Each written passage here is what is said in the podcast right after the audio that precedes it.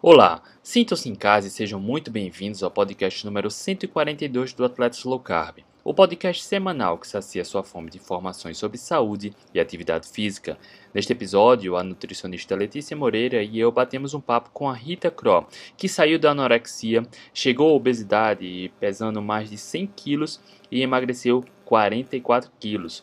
Hoje ela pratica crossfit, várias outras atividades, tem uma mente vencedora e compartilhou seus ensinamentos neste incrível bate-papo. Acompanhe agora. Olá, boa noite. Hoje, quinta-feira, 25 de março de 2021, estamos iniciando mais uma live do Atlético Low Carb e esse bate-papo promete ser incrível. Uma história fantástica da grande Rita, que aceitou o nosso convite. Rita, boa noite, seja muito bem-vinda. Muito boa noite, obrigada pelo convite. Estou aqui emocionada de estar fazendo parte. Ai, eu sou atleta low carb, gente.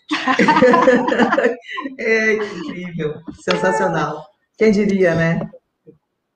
Nutri, o bate-papo vai ser um aprendizado. Cada live que a gente faz aqui é um aprendizado incrível, né? Exatamente. Rita, com essa história dela, faz, deve fazer mais ou menos uns dois anos, uns não sei quantos anos que eu sigo a Rita, e eu fui apresentada para o Instagram da Rita, eu estava com uma paciente, e ela, a gente sentada tomando um café, ela falou, você segue a Rita? Eu falei, que Rita? Essa Rita, você trata de seguir. E eu comecei a seguir a Rita, e nunca mais deixei de seguir, porque a história da Rita é sensacional. Então, Rita, eu queria agradecer é. muito, né, você pela disponibilidade de vir aqui contar a sua história. Eu acho que a sua história vai ajudar muitas mulheres, né, uma, uma, uma história aí de vida, né, de, entre compulsões e tudo mais que, é que você vai contar aqui e que acho que vai motivar bastante as atletas, né, que temos aqui no Atletas Low Carb. Então, bem-vinda ao Atletas Low Carb. Muito obrigada. É, eu te conheci, eu acho que foi em 2017, logo depois que eu tinha feito o meu processo de emagrecimento, ou foi 2018? Acho que foi 2018. Porque em 2018. Foi num desses congressos que a gente Tribo foi. Forte, isso. Foi. Eu fui no meu primeiro ano na, no Tribo Forte, em 2017 eu ainda estava tateando a coisa. Eu nem sabia muito bem é, viver dentro do meu novo corpo. Teve uma vez que eu estava cozinhando e minha, minha pia era de um lado e a bancada era de outro.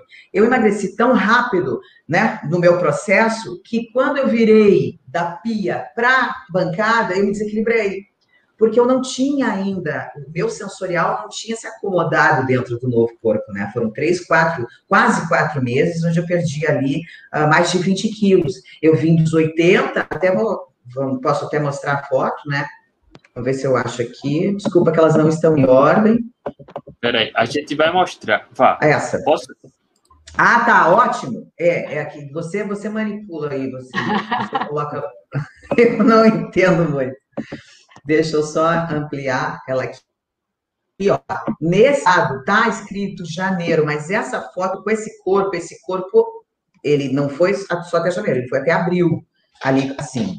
Aí, em abril, eu abri o canal do Instagram com 60, um pouquinho mais de 60 seguidores, onde eu me comprometi, então, a fazer o processo e eu queria uh, ficar com vergonha. Na verdade, eu precisava arrastar a cara na Medina. Eu sabia que eu precisava fazer isso, porque eu já tinha tentado de tudo, eu já estava seis anos fazendo processo de emagrecimento.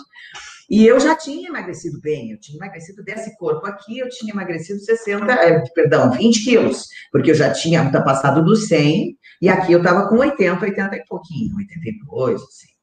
É, por isso que é bom escrever, gente. Vocês, quando fazem o emagrecimento de vocês, vocês têm que anotar tudo, porque a gente esquece desses detalhes. Aí o que aconteceu? Eu, em abril, comecei, em abril, Maio, junho, julho, final de julho, comecinho de agosto, eu já estava assim, sequinha, desse jeito. Eu, tirei, eu só lembrei de fazer esse antes e depois. Gente que está no Instagram aqui, vai lá para o YouTube, no canal da Peças Low Carb, onde eu estou mostrando as fotinhas. Senão não vai ver. Ó, aí ali em outubro eu já estava é, né, azeitada, já estava magrinha, mas aí que eu atinei, meu Deus, eu vou fazer aquela foto que eu tenho uma com a menina em cima da mesa, vou botar ela em cima da mesa também e vou fazer. Então, essa data que está embaixo, ela diz respeito à data que eu fiz a foto, mas esse corpo eu já tinha conquistado. Então, foi bastante rápido. Foi quando eu, então, conheci a low carb. Eu já vinha namorando com, ela há um tempo por conta do meu pai, né? Que morreu de esteatose. Então, aí eu precisei rever para entender o que estava acontecendo com ele. E aí foi que eu me descobri também doente.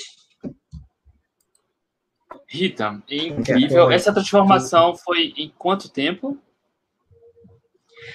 Em 2011, bom, eu eu acho que tem que contar um pouquinho, tem que ver um pouco antes da obesidade, né? Eu sempre fui sanfona. Isso é, era o fato da minha vida. Eu uh, a, a, oscilação que eu, que, eu, que eu tinha era de 10 quilos, 5 quilos, não era muito. Mas quando a idade chegou, cheguei próxima dos 40, eu fui, me perdi, não voltei mais. E fiquei próxima dos 40, vai, com 30 aí, com 30 e pouquinhos eu já comecei, e eu com 37, por aí, cheguei ao 100. Mais ou menos isso. Eu parei de me pesar com 98. Mas antes de engordar, eu passei por um episódio de depressão uh, que era, que era, que foi assim, bastante, foi agudo, posso dizer, né? Eu já tive outros, eu, eu tenho essa tendência depressiva, na verdade. E aí uh, tinha, né? Porque depois da cetogênica a coisa acabou. Não sei que dê, a mulher deprimida não entendi, sumiu, puf. E aí eu fiquei uh, depressiva, tive uma crise de anorexia e sequei para 48 quilos. Em dois anos eu cheguei a 100. Depois que eu voltei a tentar lutar contra aquilo, né? Voltei a querer trabalhar, a voltar a, a trabalhar e, e, a lutar, porque ninguém me pagava as contas, eu precisava levantar, não tinha jeito. Ou eu ia morrer definhando em cima da cama, né? Um cachorro em cima de mim, porque eu tinha meu cachorrinho. Tinha meu cachorrinho, sou cachorreira. E aí, então, eu, eu engordei tudo aquilo em dois anos. E aí, então, descobri meu pai doente, e eu vinha, então eu comecei a entender que eu tinha uma genética horrorosa. Minha mãe era diabética, já havia morrido. Me, antes do meu pai, eu, ela morreu, eu tinha 15 dias descoberto, de, com 40 anos, imagina. Eu jamais pensei que fosse poder ser mãe, inclusive, porque os médicos disseram que eu jamais poderia, se não fizesse inseminação ou tratamentos é, com, com, hormônios, porque eu era super grave, tipo, eu ficava, tinha amenorreia um ano inteiro, ou eu menstruava o ano todo, isso desde os meus 12 anos de idade, mesmo magra, já doente, metabolicamente doente, nunca haviam me dito que isso era um problema metabólico. De repente, quando eu estava pronta para casar, eu fui fazer os exames e fui numa, numa especialista em, em uh, em, em, não em genética, mas para que eu pudesse ter filhos, verificar se eu pudesse ter filhos, né? E aí ela disse que eu tinha um ovário diabético. E eu, oi, como assim? Imagina, eu ignorante, jornalista, gostava muito de estudar, mas era absolutamente ignorante para as coisas do corpo, para coisas, as coisas da nutrição. E eu acho uma perda de tempo, enfim, eu, eu, eu ter perdido tanto tempo, né? Eu não sabia que eu podia me curar, que, que, que a comida curava, né? E que nós éramos produto do que comíamos. Eu pensei que nós éramos reféns da genética, que era isso que se apresentava para mim. Meus avós diabéticos, meus pais diabéticos, ambos. Então, eu mesmo magra, tinha esteatose, tinha SUP. Então, eu tinha o metabolismo todo cagado mesmo. E aí foi então que eu me vi com 100 quilos e depois que já tinha tido meu primeiro filho e tudo, que eu consegui engravidar porque tomei remédios para diabetes, e eu consegui ovular, e aí tive meu primeiro filho. E aí, então, eh, meu pai morreu no meu colo, e eu fui me, me investigar a minha situação, ver se eu era uma gorda saudável, e descobri que estava com toda cagada também. E estava com a mesma doença que fez com que ele morresse, né? Que ele começou com uma estetose. E aí progrediu, então, para cirrose hepática não alcoólica e, e estetose e câncer né, depois. Então, foi isso. E aí eu acordei, eu simplesmente virei a chave. No outro dia, eu era uma outra pessoa. Porque ou eu fazia isso, ou que porque eu tinha 40 anos, pensa, 40 e lá, lá, lá, né? 44 quando comecei. E isso há quatro anos atrás. E eu digo, se eu estou com esteatose hoje, quanto tempo eu tenho para os meus filhos? Eu não conseguia correr atrás deles já, né? Eu já não tinha fôlego para isso. Mas eu achava que era natural da idade, que eu estava fadada a ser assim. E aí, de repente, eu comecei a estudar. Só que eu tinha aquele entendimento, não preciso treinar. Eu odiava treinar, eu era secretária, sempre fui. Era uma coisa horrorosa. E eu adorava um vinho também, tá? E... Mas eu tinha uma relação complicada com, com o álcool, porque nunca foi a minha droga preferida. Eu preferi o, o cigarro, eu também era fumante. E, tá, tá. meu Deus, ela é toda cagada. Pensa na pessoa cagada. Então, até agora, até agora eu anotei. Ó, esteatose, síndrome dos ovários policísticos, fumava, bebia, anorexia. Tem mais Bebia alguma coisa? Uma garrafa de uísque numa noite na balada. Presta atenção, não é coisa pouca. Ó, galera, eu nem dei, nem a turma aqui, deixa eu só dar uma pausa. A história, vocês estão vendo que a história está se caminhando é para um final incrível. A história danada. Mas antes de a gente concluir, só queria dar boa noite aqui, ó. A Cristiane, que já está falando aí, boa noite. O Wender, grande Cássia Miranda, ela está aí sempre. Oi, Cássia! Cássia ela disse que você é um docinho. Fala que tranquilizou, não, para, Burgos, não é isso que você está falando. Eu digo, ele é bravo. Ela é um amor. Ele vai. Nutri, é a Rita. A Rita tem a impressão de que eu era muito bravo. É. Gente, é bravo, ele é tão sério. Rodrigão. Ele vai. Ai, me Rodrigão Moraes, boa noite. Sônia Lima, Juan Carragal, ACF, boa noite. Caroline, boa noite. Carlos Roberto Franzoi. Olha aí, ó. Caroline é ama essa nutricionista, a mais badalada do Brasil. Nutri Letícia. Fernando Gonçalves. Histórias. Ela tem muitas, Rita. Tem comigo uma que nunca, eu nunca esquecerei. Vou contar para vocês também. Ai, meu Deus, eu não lembro qual será. Claro, como não lembro? Eu fiz até um texto que é famoso no canal. Oh. É mesmo. O Chocotone. Lembro, lembro. Essa daí Uau. do Chocotone você tem que contar. Essa daí é. é a galera precisa foi saber. Muito real, gente. É. Aguardem no final da live. Aguardem no final, gente, porque essa história é sensacional. Rick, boa noite. Ana Salete, boa noite. Simone, Cláudio Vandame, grande Cláudio. Olha, na Caroline também. Não é só a história da Rita, não, que é um marco, né? É o que ela se tornou após o emagrecimento. Verdade. O que ela é hoje e como ela estuda. Rita, te amo. Às vezes odeio, mas amo. Fala, amor, amor, sabe. Francisca. É, a gente tira as cadeiras, meu. Ah. Boa noite. Ó, Rodrigão, novamente, boa noite. André Alves, Márcio, Indiamara, boa noite. Enfim, a turma tá aí. Quem tiver comentários, quem tiver perguntas, vamos Boa noite, Indiamara. Indiamara, eu estive com ela conversando sobre o sono ontem. Foi muito bacana. Que live boa. Eu falei do meu protocolo que eu criei para conseguir dormir, porque também tenho problemas para dormir. Fiquei assim depois que tive filhos, ligada. Sempre fui meio ligada, né? Agora fiquei mais. É isso aí. Boa noite Nutri. também do meu povo aqui. Ah, a turma tá no Instagram, né? Nutri, é comum essa crença difundida, entranhada na cabeça da população geral de que obesidade, diabetes é resultado da genética. Parece que todo mundo está fadado, mas não, né? Quando a gente faz boas escolhas, a gente consegue resolver muitos dos problemas. Não todos, né? Mas tudo parte das nossas escolhas, né? Do estilo de vida. Exato, falaram pra gente, né? Ah, isso é genético. Ah, meu pai tem pressão alta, eu também vou ter, né? Ah, é. minha família tem, tem histórico de diabetes, eu também vou ter, né? Então, ou seja, a gente sempre associa, né, pelo, pelas coisas que nos ensinaram, de que era genético e que a gente tá fadado a ter isso, né?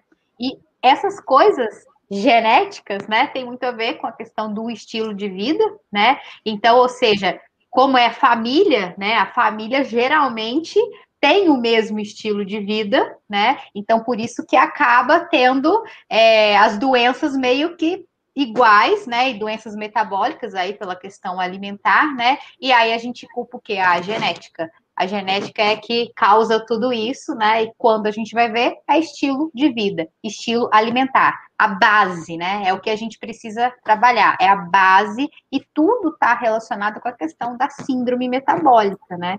Como é que as doenças, né, é, hoje estão muito relacionadas com problemas que a gente consegue evitar, né? Que a gente consegue é, viver aí, ter longevidade e é evitável, e a gente vai lá e culpa a genética, né? Isso é, enfim, que a gente aprendeu. É como a gente sempre diz na, nas, nos textos, e a gente lê também, os colegas falam, é, a genética é uma arma, né?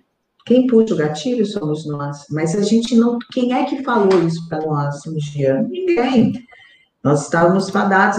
E o problema do ambiente obesogênico é que é difícil, ah, porque assim, meu pai, quando estava com esteatose, eu tentei conversar com ele sobre low carb, mas os médicos que tratavam ele diziam que ele precisava pegar peso a qualquer preço. Então, o que, que ele enchia? A cara de chocolate.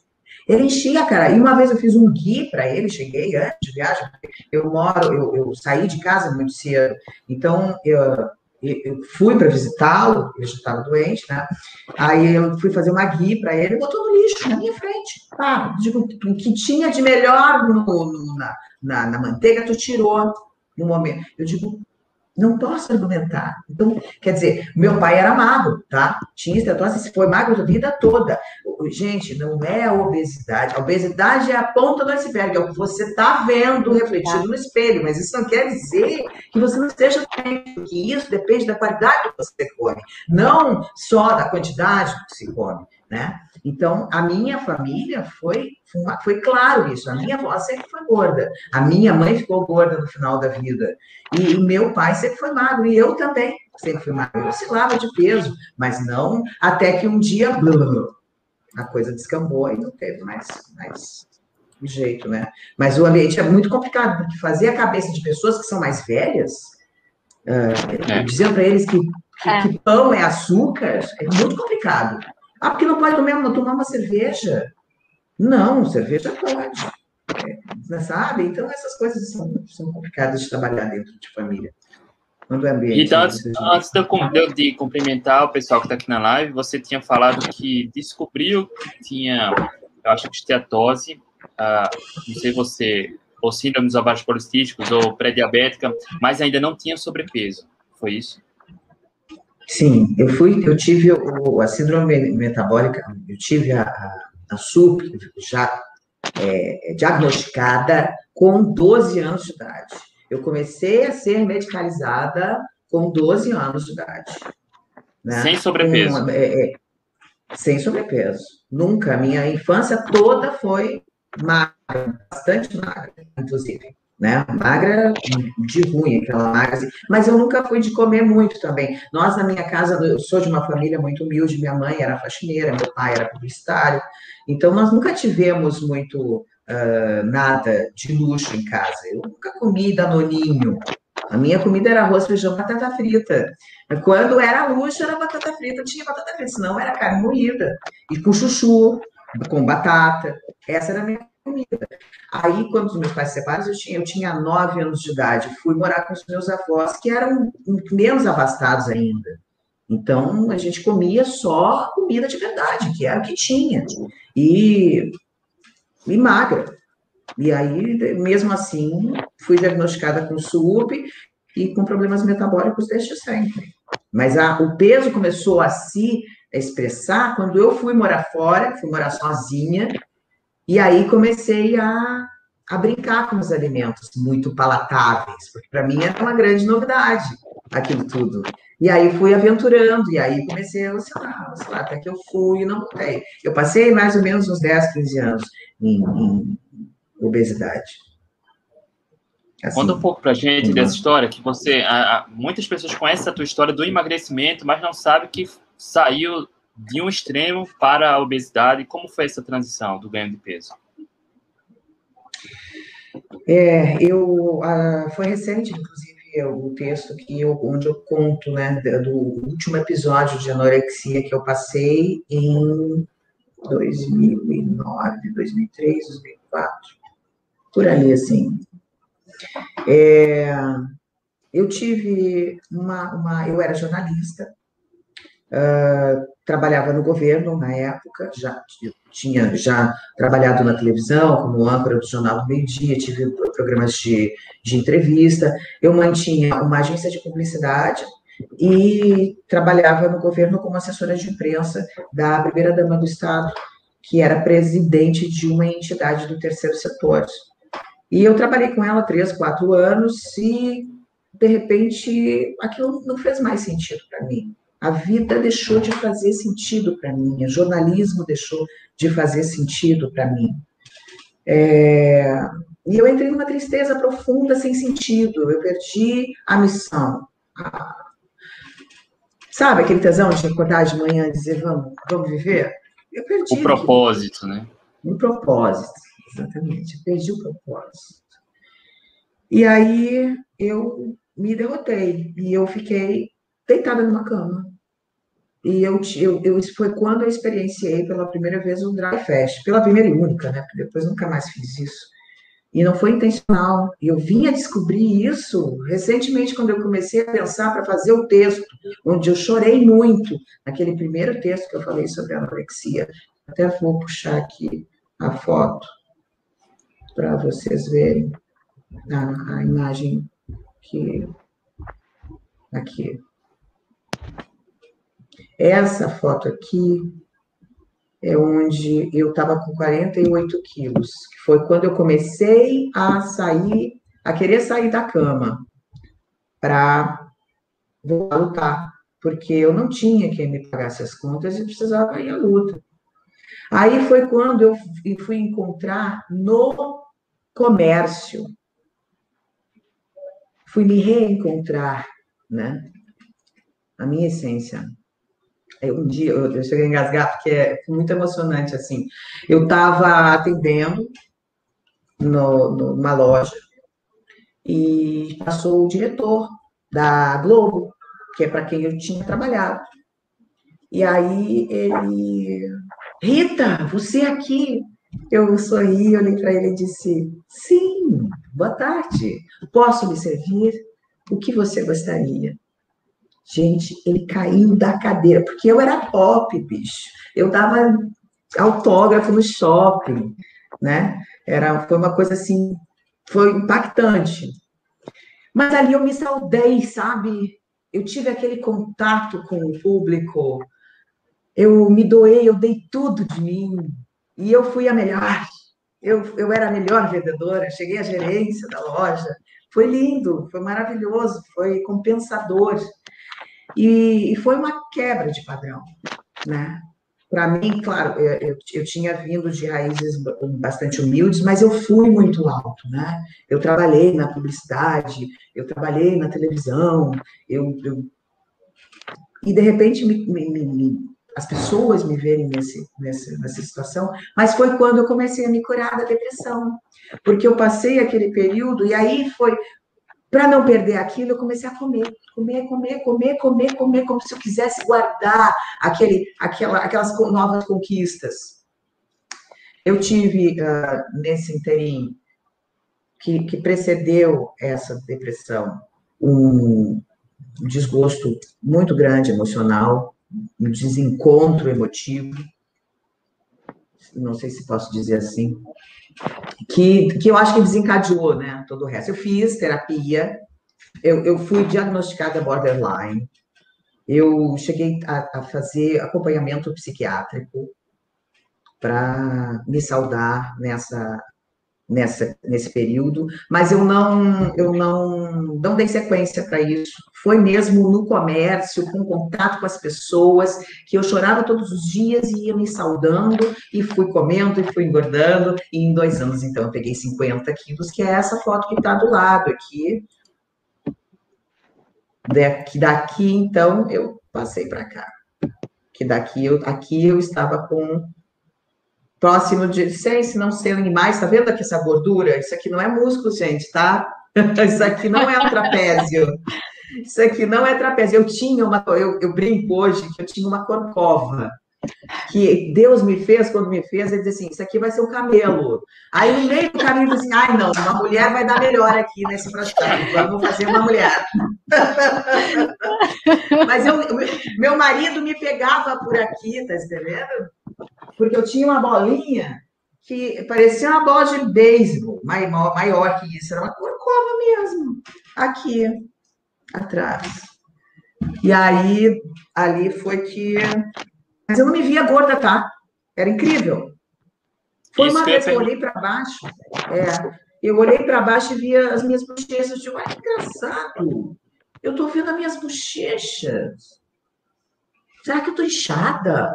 Por Deus! Burgos, por Deus! Quero morrer seca aqui agora, tô errada. Eu não, não sabia eu... que eu tava gorda. Eu ia perguntar exatamente isso agora. Como é, você se sentia? Eu não me sentia. Eu só via. Eu estava adormecida. Eu me evitava. Eu não me olhava no espelho. Eu não, eu não fotografava. Eu tenho pouquíssimas fotos, inclusive quem está e quem me acompanha no programa, você, oh, de novo, essa foto, Rita. De é novo, a mesma aí, coisa minha. É as mesmas fotos de gorda, né? Porque não... É, porque eu fazia todo mundo rasgar, queimar, deletar. Eu era a rainha dos deletados. Ah, tinha a câmera, você só pegava no final da, da, da, balada, da noite, do sei lá o que que tinha ali, da família, reunião de família. Eu só pegava a câmera lentamente, rapidinho ali, eu acabava com aquilo. Então, eu tenho muito pouca foto. Tá? Então, eu me anulei, eu não, eu não, eu não vivia aquilo. E eu, eu fiquei deprimida também no processo de obesidade, porque ali eu, eu perdi minha mãe, né? E aí, então, eu engordei mais ainda. Que aí eu me... Engraçado que a morte da minha mãe me trouxe isso. Minha mãe era minha melhor amiga. Era a pessoa com quem eu conversava, né? Porque eu sempre morando num lugar ou outro, saí de, de, de, do Rio Grande do Sul para morar em Santa Catarina, mas já tinha ido para São Paulo, já tinha ido para a Europa, já tinha ido para os Estados Unidos. Eu parei em Santa Catarina e então eu não fiz raiz. Não, não fui uma pessoa que ah, eu tenho, tenho, tenho. Amigas de infância tem, uma, duas, dá para mexer, dois, dois dedos, assim. Mas a minha mãe, então, era. E aí ah, foi engraçado que pra, com ela eu engordei um monte. E com meu pai, então, eu fui à luta. Pra, com ela, na morte dela, eu, eu me botei. Foi interessante isso. Como era a sua alimentação nessa época, Rita? Ah, eu fui do tipo que me escondia atrás da porta para comer um, é, um barrilzinho de sorvete. Nossa, eu só gostava de industrializado. Comia bastante macarrão, comia feijão, mas eu sempre fui muito doceira. Teve uma época que eu devia ter uns 17 anos. Eu deixava de almoçar para comer sorvete. E eu comia sorvete o dia inteiro. E no processo de emagrecimento, teve um dia que eu tive um, um, um episódio de compulsão em que eu comi pé de moleque o dia todo. Claro que eu tive hipoglicemia, né? Quase morri.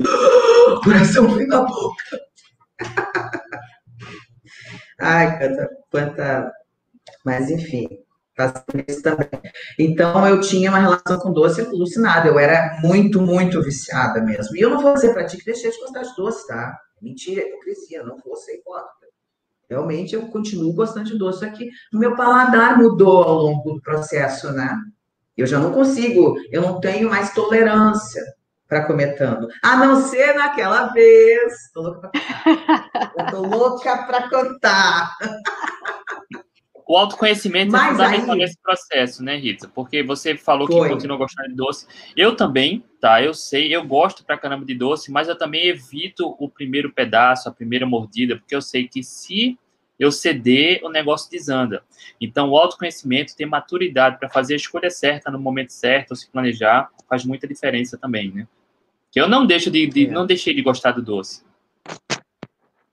Acho que não a tem Nutri, como, a, Nutri, né? a Nutri eu sei que é chocolatra também. Né? Eu sou. Eu sou, é eu sou compulsiva, eu falo que eu tô, é, sou uma compulsiva controlada hoje, porque a compulsão eu tenho, eu, eu, se eu entrar em contato com chocolate, que é algo que eu amo, eu não vou ter, eu não vou ter como parar, então, hoje eu estou controlada, mas eu sei que eu não posso ter isso na vista. Eu não posso ter o um chocolate se eu estiver num momento emocional, né? Ou muito triste, ou muito Mais feliz. fragilizado, né? É, ou tão fragilizado, ou na felicidade, porque isso eu sei que vai me gerar ah, compulsão, olha né? Que interessante. Uhum. Então, então, realmente, assim, eu falo que eu sou compulsiva, né? Eu me, me coloquei nessa situação controlada, mas eu posso me descontrolar dependendo da, da emoção que eu estou sentindo, ou para tristeza ou para felicidade, né? Então, são, são coisas que me, me geram. Comemoração, né? Comemoração, alguma coisa. então, eu não evito. É igual alcoólatra, né? Porque o alcoólatra, ele, ele é alcoólatra, ele só tá limpo, né, digamos assim, né? Mas se toma um golinho do, do álcool, gera, né, a vontade de tomar mais. Eu falo que eu sou uma compulsiva é, controlada justamente por causa disso, porque se eu como, eu não consigo me controlar. E aí, quando eu vou ver, aí é aquela questão da culpa, né, de se sentir fracassada, abre a porta do inferno, né, porque depois tem aquela é, esse é o pior de retornar. É. é. Então, essa dificuldade, né? Retornar? é, essa dificuldade. Eu fiz uma estratégia para retornar. Tem muita gente que tem alguns, né, algumas formas de. A Fernanda Silva, ah, ela fala que ela gostava muito do egg fast, né, para quebrar o, o looping. Então, eu, eu sabe que a proteína me dá mais vontade de comer doce. Eu fiz carnívora muitas vezes. Uhum.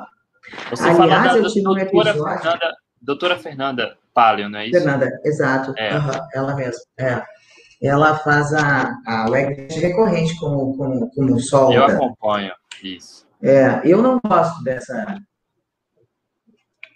dessa estratégia para quebra de looping. Eu prefiro o jejum. Eu já gosto mais de ceifar na raiz. Tchá! e foi como eu saudei aquela convulsão pelo, pelo lá. Eu fiquei 87 horas de jejum. Rita, conta a história do panetone, vai. Nutri vai antecipar o final. Ah, gente, essa história é muito boa. Quero contar, quero contar depois o meu encontro com a atividade física, né, também. É, que para o pessoal sacar como é que faz para, de repente, virar a chave, né? Mas o Chocotone, estava eu com a minha amiga Letícia, que ninguém conhece, batendo papo cabeça, gostoso, de amigas, né? Estamos ali. Pô, e aí, bicho? Pergunta ela para mim, o que, que é que te dá aquela, que assim, abre a porta do teu inferno? Ah, eu até de moleque, porque eu já tinha vivenciado um ano antes, numa festa junina, comer pé de moleque o dia inteiro. Aí contei para ela isso. E eu digo, pô, levei uma ré, não sei o que e tal. Aí ela disse, ah, eu não posso, disse ela, com chocotone. É mesmo? Eu sei que tem uma nutricionista por aí que fala que chocotone tem que ser acrescido de manteiga e ainda aquecido na chapa. Diz que é a quinta maravilha, mas nunca comi. Falei eu para ela, né? Aí ela disse assim: não, mas é muito bom. E eu não sei o que que acontece, que ela tem uma ascendência sobre a minha pessoa. Olha, coisa difícil de fazer, porque eu sou cabeçuda, tá?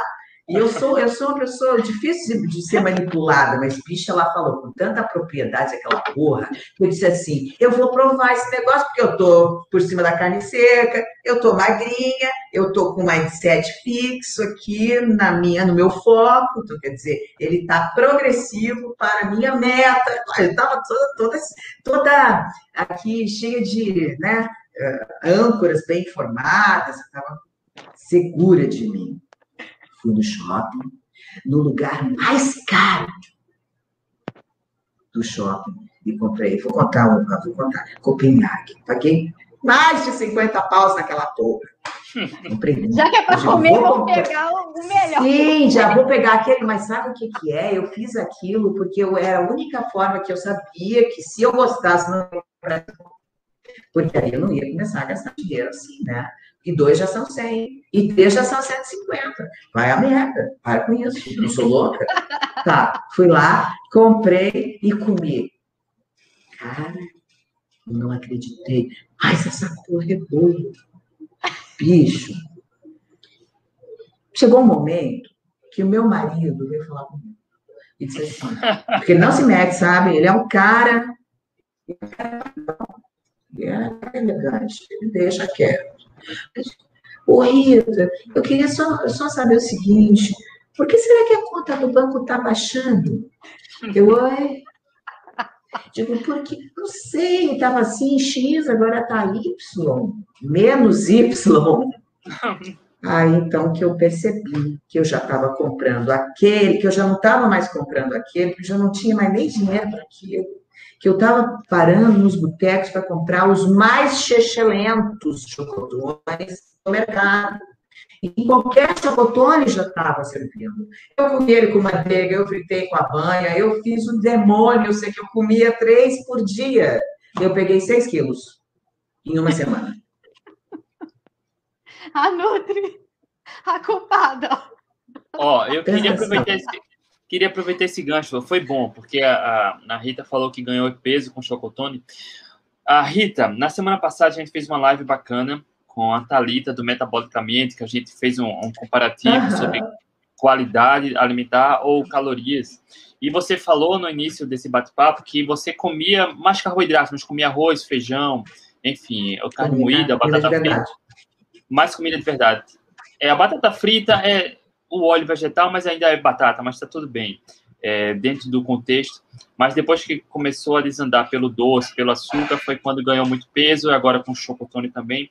Então a gente vê que a qualidade alimentar importa pra caramba, importa muito, e faz Sim. muita diferença, né, Nutri? Faz, faz uma diferença grande, porque é, a gente tá, ela estava falando, né, do consumo de comida de verdade. Tudo bem que tem carboidrato, né, arroz, feijão, mas é comida de verdade. Quando se passa a comer aí produtos alimentícios ricos, né, em farinhas, açúcares e tudo mais, que gera muito mais compulsão, porque os produtos alimentícios eles são feitos para você viciar, né, perder o controle para perder totalmente o controle. Então, você vê de uma conversa que eu tive com a Rita, de falar assim, nossa, o Cotone é muito bom, né? Ou seja, desandou mesmo ela tá super focada e ela conseguiu, né, ganhar 6 quilos em uma semana comendo chocotone. Então, ou seja, né, a, a, a, gente tem que ter essa, essa noção, né, de que produtos alimentícios eles são feitos justamente para gente não ter controle, né? Então, por isso que quando a gente fala coma comida de verdade, para quem nunca fez low carb, para quem nunca fez cetogênica, né, só de mudar né, a, a forma de, de, de se alimentar, tirar o produto alimentício e começar a comer comida de verdade, já, né? Ou para ali aquele processo de ganho de peso, né? Ou começa a ter uma redução. Tá? Então, o produto alimentício é muito mais danoso para a nossa saúde e também para as questões psicológicas, alimentares, né? Você vê como a Rita estava super focada, de repente desfocou, desandou total por causa de um chocotone. E eu fui a culpada, né? A vilã. não, você não foi. Eu é, que, eu é que subestimei, me subestimei, e aquilo foi ótimo para me conhecer, conhecer os meus limites, tá. né? Porque assim, uh, não é só... Porque o que, que, nasceu primeiro, o ovo ou a galinha? Eu, eu me pergunto muito isso, sabe? O que, que eu, onde eu quero chegar? É, é a ingesta de açúcar que te joga numa situação é, é, hormonal desfavorável, ou é uma situação hormonal desfavorável que acaba por te apetecer mais o açúcar, Exatamente. sabe? Então, eu não sei é quem nasceu ciclo, primeiro. Né? É o é, ciclo. É o ciclo. Né? E aí, quando você come a primeira mordida, você diz assim, ah, eu posso dar a primeira mordida. Sim, mas muito provavelmente é porque essa primeira mordida já vai refletir na tua cascata hormonal. De maneira que a ligação intestino-cérebro já fica bagunçada. Você bagunça a sua microbiota Sabe por que, que eu falo isso? Porque hoje, ah, recentemente, eu comecei a fazer a manipulação de probióticos. E foi recente. E a minha, olha, por Deus, quero torrar aqui. Três dias depois, a minha relação com o capim era outra, bicho. Eu adorava carnívora porque simplesmente eu não gostava de nada de verde. Mas, de repente, eu comecei a fazer a suplementação de microbióticos e eu comecei a comer capim, que é uma beleza. Eu queria aquilo, eu queria bem mais capim para mim. Eu comecei a fazer saladões de 13 tipos de folha, nem sabia que existia tanta folha. Né? Porque, né? Pois é, engraçado, coisa louca. Três dias, tá? Três dias. Então, então aí eu fico pensando assim: se você come, uh, começa a abrir a porta do inferno, não é uma questão do só um descontrole psicológico, do teu emocional que se descontrola. O teu emocional reflete a tua situação metabólica. Porque aí a grelina vai começar diferente, porque você vai entrar no grupo do açúcar imediatamente. Porque você abasteceu o seu corpo, afinal de contas, com açúcar e o corpo vai, vai pedir mais, porque o que, que ele quer? Reservar. Ele é especialista nisso, não é? Então, sobrevivência, né? É a nossa sobrevivência. E aí você precisa ter, é, precisa ter muita força mental para conseguir sair disso de maneira. E aí que entrou o jejum. E é por isso que eu acho tão mais bacana trabalhar o jejum nisso. Não estou falando que ele é saldo, porque não existe como saudar uma alimentação ruim. Mas existe um encontro espiritual e de intenção e, de, e emocional quando tu trabalha o jejum sabe? É, pelo menos eu, eu vi assim, existem estágios, né? Quando você faz um jejum longo, você tem a negação, você tem o ódio, você tem o se odiar, você tem o amar o mundo. Você... Eu, eu, eu, eu, escrevi claramente todas essas etapas pelas quais eu passei, até que você entra numa plenitude, assim, que você flutua. Aí a cetona já tomou né? Você está sendo produto da cetona ali, você está voando baixo, né? E aí, então, você tem aquela plenitude de agora, você sente, é incrível, como se fosse um, um, pocket de, uma, de um interruptor de luz, assim, quando você vira a chave e você puf, sente que te desvencilhou daquilo. É magia pura. Mas tem que ter, tem que ser resiliente, né? Muito forte. Eu não tenho essa força, então agora tem o meu limite. Por isso foi bom, foi muito bom, foi um grande aprendizado. Letícia, muito obrigada. e agora você aqui para dividir essa história, porque. Essa pois história... é, pois é. Então, assim, ó, vai dar a primeira mordida, por favor. Se conheça muito antes, porque mesmo que você pense que é a rainha da cocada preta, tá na, tá na crista da low carb, você pode cair e morrer. O bicho vai pegar. Ah, Falar em low carb Falar em low carb, Rita, quando foi que você conheceu a low carb? Então, foi na cagada mesmo. Porque não, ninguém nunca, nunca tinha visto isso, né? De, de, de low carb, nunca nem tinha ouvido falar, tá? Eu, eu veja, eu emagreci é, em seis anos, dessa foto que eu mostrei ali, que eu tô com mais de 100, seis anos a partir dali, essa foto aqui, Deixa eu abrir aqui. Que eu já que eu tô, né, com, com beirando 100 quilos, que eu parei de me pesar, como eu já contei. Eu, em seis anos, eu emagreci 20 quilos em todos os tipos de dieta que você pode imaginar. Eu fiz do can, eu só não tomei bolinha e cocô de cama, de, de, de, cama, de cocô de galinha, não tomei também. Mas bolinha não tomei também, porque eu era, eu era cagada, eu tinha medo de droga, essas coisas, esses remédios, assim. Mas eu fiz, eu fiz a dieta da sopa, dieta da lua, eu não fiz HCG porque era muito caro também. Não fiz porque tinha que não sei o que, pagar não sei quem, fazer não sei o que lá, eu não fiz. Mas fiz do can, fiz outros, fiz da abacaxi, eu só comia abacaxi, que coisa engraçada, né? Aonde isso? Ah, eu, eu fiz Herbalife de tal maneira que eu virei até uma, uma, é que é? uma executiva da Herbalife. É, eu fiz até isso e emagreci 20 quilos. Só que esteática, fiquei doente, óbvio, porque não tinha como não ficar, né? Principalmente depois de uma Herbalife na vida. e aí parei com 80, e aí com, com 80 foi que eu conheci a low carb. Como é que foi isso? Eu estava zapeando, eu estava navegando, e, e, eu conheci a Low Carb Brasil, a Denise Magalhães. Ah, Denise. Ela foi a minha madrinha. Foi ela que me apresentou solto, onde eu me apaixonei.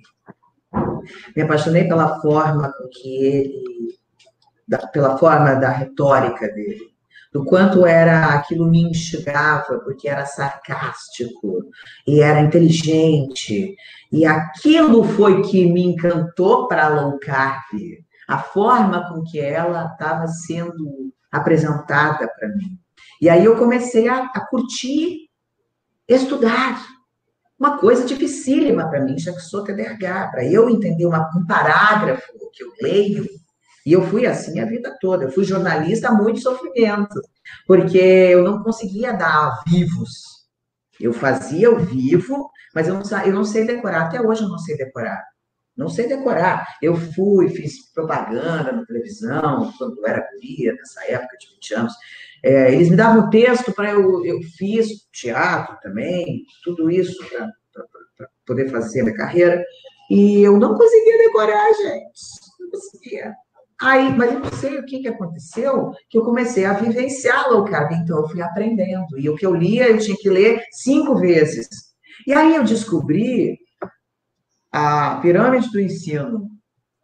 Recentemente eu entendi por quê. Eu comecei a ensinar. Mas eu não sabia que estava ensinando. Eu comecei a contar para as pessoas o que estava me fazendo bem, porque eu achava injusto eu guardar aquilo só para mim. E aí, quanto mais eu fazia, mais eu aprendia, mais eu passava, e aquilo foi se multiplicando. Daqui a pouco eu tinha 2 mil seguidores, eu tinha 6 mil seguidores, de repente eu fiz 10 mil seguidores, e hoje eu tenho quase 100 mil seguidores. Foi uma paixão absurda pela coisa toda, e eu respiro isso 24 horas por dia. E quanto mais eu falo, mais eu aprendo. E quanto mais as pessoas me perguntam, mais eu pesquiso, e mais eu me encanto até que fui parar na faculdade de, de nutrição, né? Que aí me tornei a graduanda mesmo de jornalismo, porque eu preciso dessa base. Não adianta falar, ah, fazer um pós, não sei o que, não. Tem que ir lá lamber o chão do, da faculdade, tem que fazer o começo, tem que discutir com a professora. muito legal, foi muito bom, todo mundo muito jovem, eu ali sentada. Também acho que é uma, é uma um legado que eu deixo para os meus filhos, porque eu não tenho nada para deixar para eles a não ser o meu melhor, o melhor de mim, porque um dia a vida vai apertar a garganta deles e eles vão ter que se inspirar em Cora Coralina. Para quê? A Rita A Rita fez o seu processo. E é nela que eu vou. É minha mãe, por que não? Eu sei que Ferreiro, né, é espeto de pau, né? Casa de Ferreiro, espeto de pau. Mas eu espero que um dia eles eh, consigam ver né, esse patrimônio que, que, bem ou mal, os meus pais também deixaram para mim quando negaram a nutrição enquanto conhecimento. Negaram a relação de que corpo é reflexo do que se come. Né? É, minha mãe era técnica em nutrição, era copeira de escola pública. Ela fazia, porque na época não tinha faculdade de nutrição, Sim. e morreu obesa com os ossos derretidos, completamente toda ferrada. Ela já não andava mais, muito complicado. E meu pai, a mesma coisa, foi engenheiro uh, de, de, de laticínios da antiga Corlac, no Rio Grande do Sul, entendia tudo sobre laticínios. Acabou esteático, como assim? Da onde? Comia direito, comia só comida de verdade. Como, né? Que, que, se chega a esse estado. Então, por, por falta de conhecimento completo. Eu, né, que cheguei a comentar com vocês que achavam que os meus ossos, os ossos estavam alargando, absurdo. Ah, porque a minha genética é complicada, porque eu sou de, de, de, né, de descendência italiana, tenho os ossos grandes. Tem muitos mitos, né? Para a gente entender e aceitar uma obesidade é, como, como uma fatalidade. E foi aí que eu me rebelei. E aí conheci a low carb através da rede e comecei a, a pesquisar. E aí comecei a ir nos congressos, foi onde eu te conheci, é. lá no Treino Forte. E aí eu me senti pertencendo. Eu senti o pertencimento. E eu quis pertencer. Eu achei que aquilo era uma família, sabe? É, eu quis construir ali uma família dentro dessa intenção. Foi isso. Foi esse meu encontro. Que coisa linda. Mas, e esse encontro de vocês faz uns dois anos, três anos. Tribo faz Forte. três, né? Tribo Forte deve fazer uns três. É, deixa, eu, deixa eu achar a foto aqui, Rita. Vai falando que eu vou ah, achar é verdade. Ah, eu acho que foram dois anos que a gente se viu. A gente, não sei se foi, né? Foi, foi foi dois 2018 e 2019. esses dois- Não, 2019 não. Foi acho que 2017, 2018. Ah, então pode ser. Porque Eu eu, acho eu, que fiz foi o essa- processo em 2017, em julho eu já estava. E o, e o evento foi no final do ano, né? Tipo, Foi. Eu, eu vou caçar ele, eu vou caçar aqui, Rita. Eu vou achar, É, tem as datas direitinho. Foi Aquele nosso sorriso encontro. maravilhoso, luz. Rita, a turma tá curtindo. Ah, que bom. Olha que legal.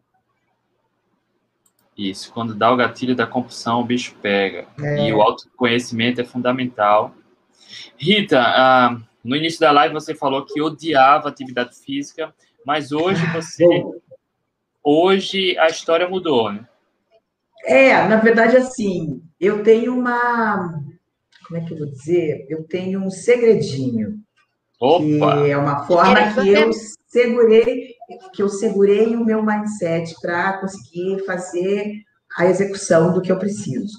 Eu sou, vamos partir do princípio, caso, médico perdido, porque eu tenho fibromialgia, eu tenho condromalácia, eu tenho é, esclerose do quadril, é... o que mais? É, eu sou toda tortinha, eu tenho. Aí meu.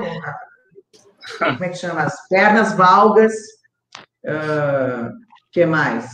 Anyway, ok. Por aí tá bom, né? Tá bom, né? Aí- Tá bom. então, assim, eu fui no médico e ele disse assim, porque eu senti uma puta dor no joelho, né? Ah, isso aqui, o que, que é? Eu não tô conseguindo, não vou conseguir, não posso. Cagada, medo. Aí, no processo de emagrecimento, eu entendia que era preciso, porque eu estava na velha escola, né? Vinha desse entendimento de que dieta e emagrecimento tinha que ser ligado à atividade física, senão eu não acontecia. Porque, afinal de contas, a gente precisa perseguir o déficit calórico. Certo? Certo. Ok, vamos correr. Uma pena que eu não trouxe aqui a imagem. Eu correndo gorda. Eu fui na esteira e eu corria. Eu fiz isso três vezes. No quarto dia, eu não conseguia dar um passo. O meu tornozelo virou isso. Desse tamanho. Digo, bicho, como é que eu vou fazer para emagrecer agora? Meu Deus. Aí o que, que eu fiz? Eu, eu sentei, porque assim, meus pés eram pronados, eu não sabia. Eu não tinha tênis especial, eu botei o que tinha em casa e saí correndo. Literalmente saí correndo. E aí aquilo é, me, me fez ver que eu não tinha mais como fazer, e eu fiquei tão bem. Aí fiquei feliz, amiga, adorei. Não precisar malhar. Era tudo que eu queria. Era a desculpa perfeita. Sentei. Digo, agora estou com os 15 dias com os pés para cima, né? Porque estava toda tortinha. E me debrucei nos estudos. Quando eu levantei a cabeça, eu tinha perdido 10 quilos. Tipo, oi, como é que pode isso? Mas também, gente, eu fui espartana. Fiz ao carbe como mandava o figurino. Eu não jaquei. Não, eu não jaquei que não fosse por pura ignorância. Às vezes que eu comi frutas que não eram da carb, foi por pura ignorância, porque eu não sabia que podia. Eu vi aquele monte de receita, né? Que todo mundo dizia, e faz, como é farinha? Farelo de aveia. E tinha, Não! de farelo. Por Deus, Burgos, eu te digo, quantos bolos de farinha de. Como é essa porra dessa farinha de farelo aí que eu comi, velho? E vou dizer pra ti que eu cheguei, que eu emagreci do meu jeito, porque eu tava tão inflamada que mesmo comendo farelo de aveia, eu emagreci. E aí comecei a descobrir cada vez mais coisas e estudando, digo, puta, bicho, aí comecei a entender o índice glicêmico das coisas tal. Porra. Aí comecei a ficar cada vez mais natural. Cheguei ao ponto de comer abóbora crua, que eu congelava para cozinhar no congelador para não perder os nutrientes. Então, eu cheguei nessa excelência de comer as coisas cruas, de querer cada vez mais o que era natural, o que era natural. E aí eu, eu sequei. Mas quando eu sequei, eu fiquei assim, ó, que eu quero mostrar para vocês. Vamos ver se eu tenho a foto aqui. Só um pouquinho. Rapaz, olha as fotos. Puxa vida, não estou vendo aqui a foto. Eu tinha, eu tinha uma, o que eu mostro aqui é a minha pele, que ficou de sobra. Então tá. Não vai dar para puxar de novo, né? Ah, mas a, a, gente está segurando bem a audiência, Rita. É. pois é, aí eu tava pele e osso. Eu fiquei pele e osso, porque eu fui a 56 quilos. Só que assim, o que tem que entender é o seguinte: ah, a gente tá mais velho, a gente perde mais. Eu espirro até hoje, tá? Se eu espirrar, eu perco massa. É nesse nível da coisa, né? Eu tenho quase 50 anos hoje. Então, se eu espirrar, eu perco massa. E, e eu tava zerada de massa, porque o corpo obeso, eu já, porque veja, eu comecei a tentar entender isso. Por que, que das outras vezes que eu engordei, eu não fiquei tão disforme quanto essa imagem que se vê aqui, que eu tava um cachalote, eu era quadrada, né? Vou ter que, vou ter que dar um, um zoom aqui, ó. Eu era quadrada, bicho, eu não tinha e era uma pança que caía sobre a, o capozinho do Fusca ali, entendeu?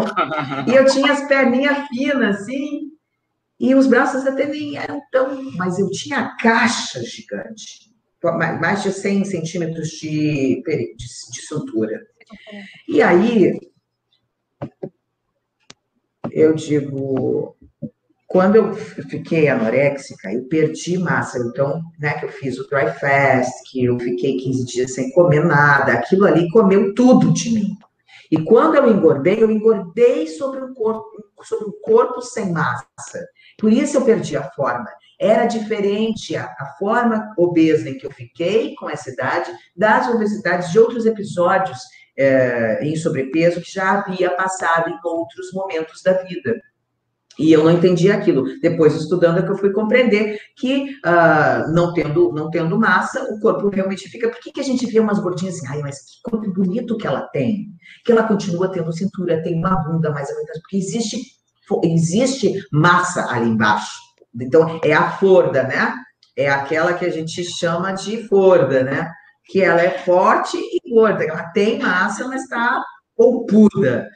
E eu, quando sequei, mostrou tudo que eu tinha. E aí eu comecei a fazer um protocolo que eu criei com base no Jason Fung, nos estudos que fiz sobre, me debrucei sobre ele, de recolhimento de pele.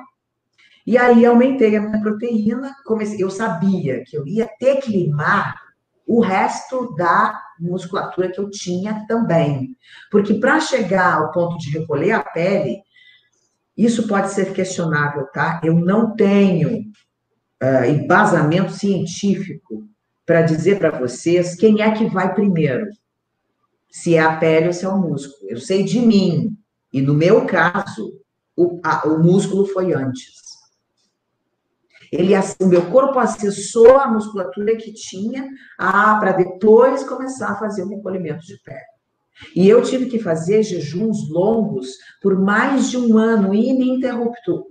Eu nunca, eu, eu fiquei por mais de um ano sem comer duas vezes ao dia. Para conseguir fazer esse recolhimento. E é linda a foto. A pena que eu não estou conseguindo acessar aqui. Das, da pele que tinha e, da, e, da, e depois de, de, de mim hoje, né? Mas foi, foi um ano e meio por aí, eu já consegui esse. É um resultado que, que aparece bem rápido, tá? E aí, então, eu. eu uh, mas onde é que eu estava mesmo? Vocês me perguntaram o quê? Olha só, viajei tanto. Negócio da pele, olha, a TDAH pegou forte aqui. Oi? Que burro, que é o cara. Física. Atividade física. Não. Quando começou? Não, aí eu tava pele e osso, tinha que treinar, né? Aí foi aquela tríade, proteína, jejum longo e treino forte. E aí, então, a, a coisa se deu. Só que eu não gostava de musculação e eu não me lembro de não raras as vezes estar tá segurando na direção do carro, na frente da academia, chorando, me, é, sofrendo para entrar no, no treino. E eu sabia que não gostava mas eu sabia que eu precisava. Até você conseguir ter um pouco, de resultado, para quem não tem massa nenhuma, o resultado vem rápido. Eu ganhei 5 quilos de massa em um ano. Foi um absurdo. porque eu também estava com um bom aporte proteico, eu não estava fazendo ciclo de carboidratos, nenhum, nada, eu era cetogênica, e eu passei muito, a boa parte da, de todo o processo cetogênica, porque eu comecei a curtir o tesão da cetona mesmo, eu voava abaixo, era uma coisa alucinante. Eu nunca fui uma mulher dada a acordar cedo. Hoje em dia, acordo quatro e meia, cinco horas da manhã, amarradona, sem problema nenhum. Até dou uns bocejos, mas, sabe, eu fico ligado o dia inteiro. Eu adaptei de uma maneira que o meu corpo é super elástico. Eu consigo fazer produção de cetonas com 60 uh, gramas de carboidrato dia. E se eu tenho uma queda, eu logo começo a produzir de novo. Eu falo de, de 0,8, mol, 0,5. Eu, eu sei isso porque eu fiz muitos testes. Eu era louca da cetona. Qualquer coisa picava meu dedo lá e ia para o glicosímetro correndo para entender esse mecanismo. Aí que eu entendi, comecei a entender que o fator de, o fato de estar com a cetona baixa não queria dizer que eu não estava produzindo, mas que ela estava sendo eficiente. Porque eu sentia a acetona agindo sobre mim. Aquela aquela, aquela euforia, né? Aquela, aquela produtividade, assim, a ponto de, de recentemente, recentemente não, porque foi 2018, 2019, 2019, eu fiz, uh, eu fazia crossfit com 50 horas de jejum tranquilamente, né? Crossfit com alta intensidade, onde a gente fazia PR, meu PR em, no terra era 99 quilos. Ó, deixar registrado, então, ela seguindo cetogênica, ganhou 5 quilos de massa magra. Para quem tem dúvida se é preciso comer carboidrato para hipertrofia, a gente já está falando há muito tempo que não é, a Rita é mais um caso real e contra a realidade a gente não tem como contestar. E que ela treinou crossfit e alta intensidade com quantas horas de jejum? 50 horas. Mostrei para o meu app, o meu app é o zero.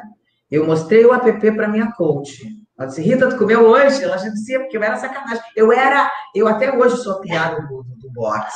Porque esse cara, Rita, tu comeu hoje? Tem que comer tá... banana, Rita. Eles ainda me zoam assim. Banana com aveia, por favor, faça isso. É muito engraçado. Mas veja bem, grupos, eu preciso dar um relato testemunhal da, da, da seguinte maneira. Eu fiz a experimentação com carboidrato também, ciclando, com base em match. Mas aí é um segundo momento que eu Sim. preciso. Aí, assim, eu veja bem, eu queria viver isso para mensurar o impacto dessas coisas na minha vida. Eu tenho uh, o entendimento de que peguei muita massa, muito principalmente porque eu não tinha massa nenhuma. E quando a gente não tem, quando não o corpo é destreinado, é. é. qualquer. É, em terra de. Aí vamos, vamos aquela, aquela frase, né? Em terra de céu, quem tem um olho é rei. É. Então eu era uma vovozinha sarcopênica, quase para sarcopênica, e, e, de repente comecei a comer proteína e comecei a suplementar também, né? E também uh, a treinar forte. Óbvio que eu ia ter um ganho bom. Só que eu senti que teve um, um momento que a coisa parou. E aí eu comecei a estudar formas de tentar reescrever esse, esse desempenho. Uhum. Aí eu fiz, em 2019, uma estratégia muito legal, que eu tive um, um, um excelente resultado, que foi ciclar uh, gorduras na, com, a, com, a, com o ciclo menstrual. Quando o meu estrogênio baixava, eu uh, uh, retirava a gordura, porque assim, é quando o, ATP me pega, né? Que é justamente onde a gente, é, vamos dizer assim, poderia dar um acréscimo de gordura para ficar mais calminha, né? Porque daí dá uma modulada, a mulher fica um pouco mais, mais dá um conforto. Então, se aumentaria um pouquinho o carboidrato e um pouquinho da gordura para dar essa. Eu fiz justamente, eu fazia completamente contrário. Tirava e na, no pós-menstrual eu aumentava a gordura, porque daí ficava uh, ah, mostra.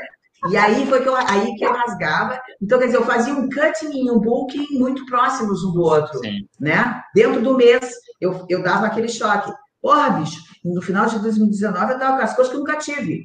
Nunca tive aquela coxa. Foi quando vi pela primeira vez a minha bunda. Por Deus. Eu não tinha bunda. E eu vou mostrar minha bunda agora. Agora Gente, gente! gente mostra a bunda da vovozinha. Dá uma de Weber agora. Aí Opa, a bunda. Olha. A live tem cinco mil pessoas agora. Presta atenção. Olha aqui o que, que era essa bunda. Aqui Ela vai dar o zoom aqui. ainda? Vou dar o zoom! Ai, que vergonha. Essa velha não tem vergonha na cara. Meu Deus, agora eu vou ser cortado, vou perder mil seguidores lá. Olha aqui. Você vai ganhar, é... minha filha. Mostrando bunda, você vai ganhar. Olha isso. Que apelo. Mas, gente, é, é para dizer assim, ó, é, existe, depois, quase com 50 anos, forma de você pegar uma bunda, minha velha. Confia Quem estiver no podcast agora vai ter que parar para ir para o YouTube, viu? que terror. Ó, eu tinha uma barriga. Aqui eu já estava magra, tá? Já estava bem magra aqui. E eu nunca tive bunda, mesmo gorda, tá? Tá vendo isso? Aí aqui foi quando eu te conheci. Foi. Viu, Letícia? É. Eu estava fininha. Assim, foi, quando, é. foi quando eu conheci a Bizi. Eu, tava, eu tô Aqui eu tô arrebitando a bunda, entendeu? Aqui é toda a bunda que eu tive na minha vida foi essa aqui.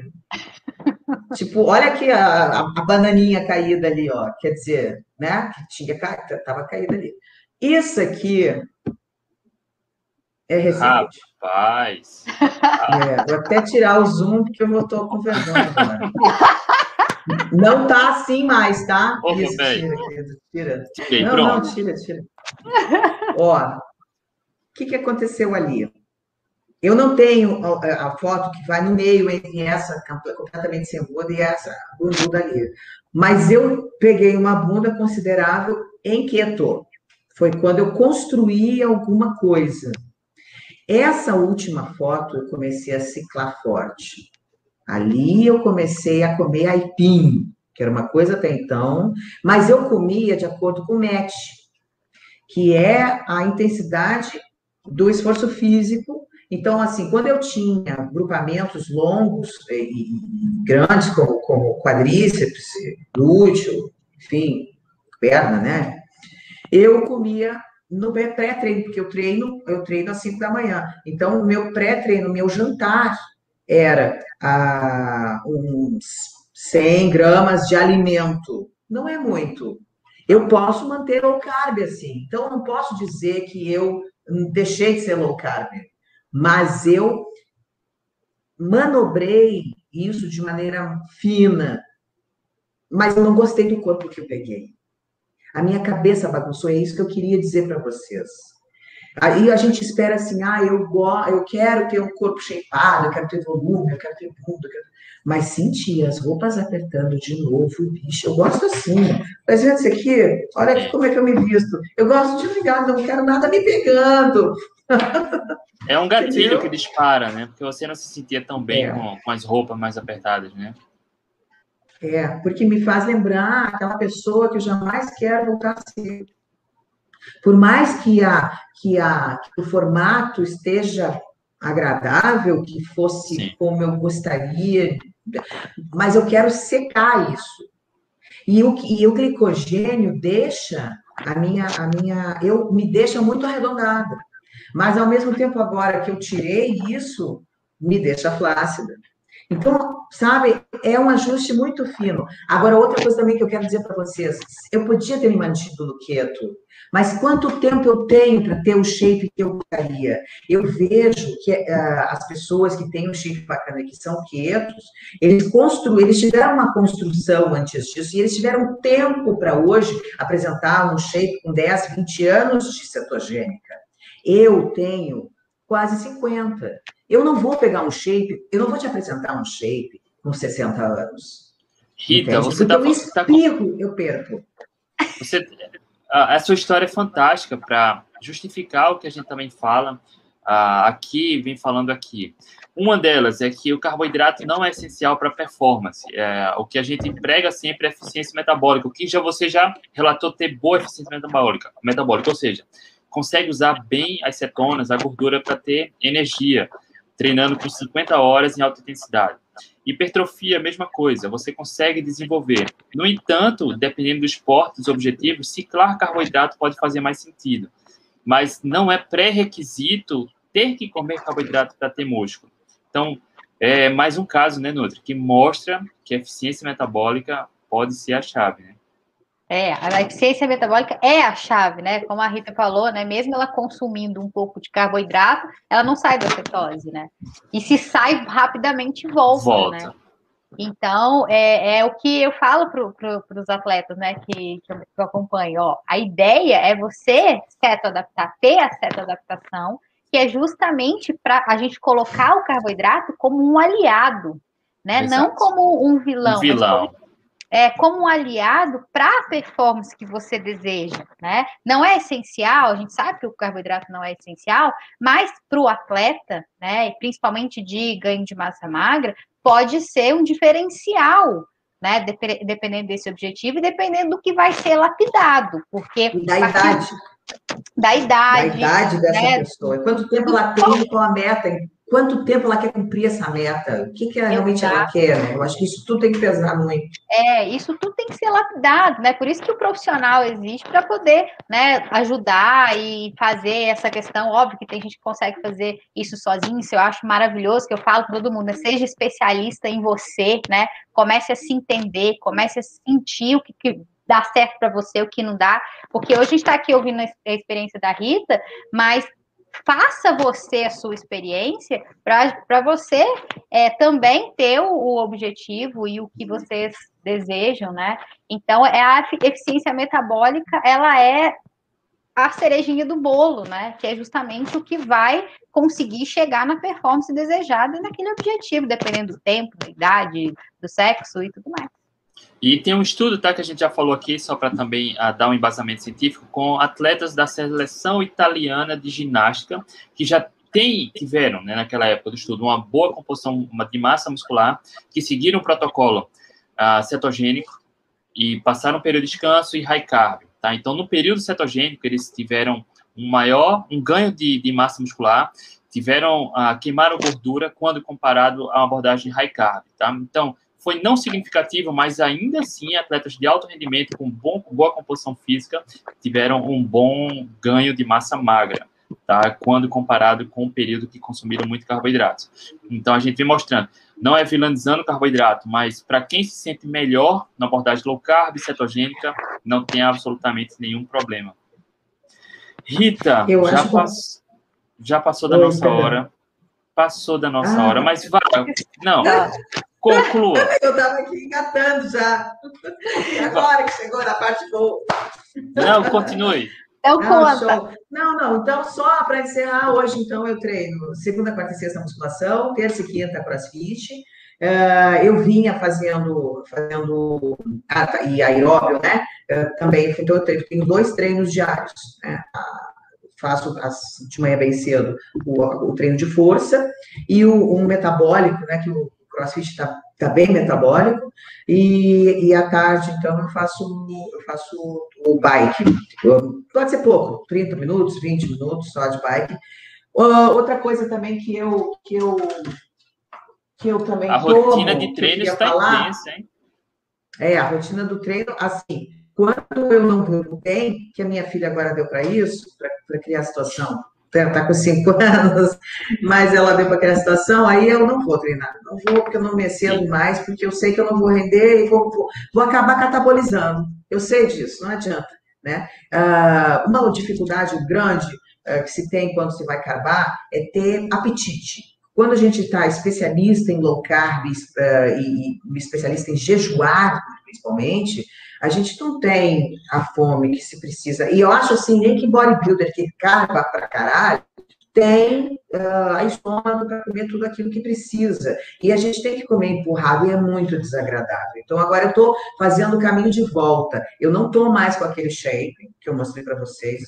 Uh, porque eu estou fazendo, porque eu, eu, eu entendo assim, ó, que para eu pegar, para eu pegar o, o ganhos efetivos e duráveis, eu preciso fazer um pêndulo, como se eu estivesse sentada numa, num balanço de pracinha. É, é, é, são os meus pés, a minha, meu ir e vir, meu ir e vir que vai fazer com que o balanço vá mais alto. Então, eu estou trabalhando isso para o ganho de massa, né? Para que isso, para que me auxilie, como eu disse que eu era um caso médico perdido, auxiliar a essa sobrecarga é porque o médico disse para mim: se você continuar agachando dessa maneira, para fazer bunda você tem que agachar, não tem outro caminho vai ter que agachar. Então, assim, se você quiser, você escolhe. Ou você vai andar até os 60, 70 anos numa boa, ou você vai acabar sua vida numa cadeira de roda. Ele falou assim para mim. Então, eu sou um caso perdido. Só que aí eu criei o um protocolo seguinte: eu tomo o C2 e glucosamina, condroitina e MSM, que são coisas que são coisas é, é, old school, né? Porque o MSM já é usado há muito tempo. Para dar esse suporte. E estou me saindo muito bem, ainda não estou na cadeira de roda, não sinto mais dor no meu joelho, tenho um treinador que trabalha e fica de olho no meu joelho, ter um, um personal training nesse estado em que eu me encontro foi fundamental, quero deixar esse relato aí, a importância de se ter alguém que saiba sobre fisiologia, quase como uma fisioterapia, para te uh, colo colocar o teu corpo em prumo para você começar a evoluir realmente e ter ganhos efetivos, né? Então, fazer um protocolo desses, ter uma nutricionista, acho muito importante, acho que toda nutricionista deveria ter uma nutricionista, ainda acho isso, porque duas cabeças pensam melhor do que uma, quero levantar essa bandeira aqui, que é uma coisa que eu, eu, eu falo muito lá no canal, sabe? Respeite, tenha uma relação com a sua nutricionista. A sua nutricionista não vai ser no primeiro plano alimentar que vai resolver o seu problema. A, a comida tem que andar casada com a atividade física.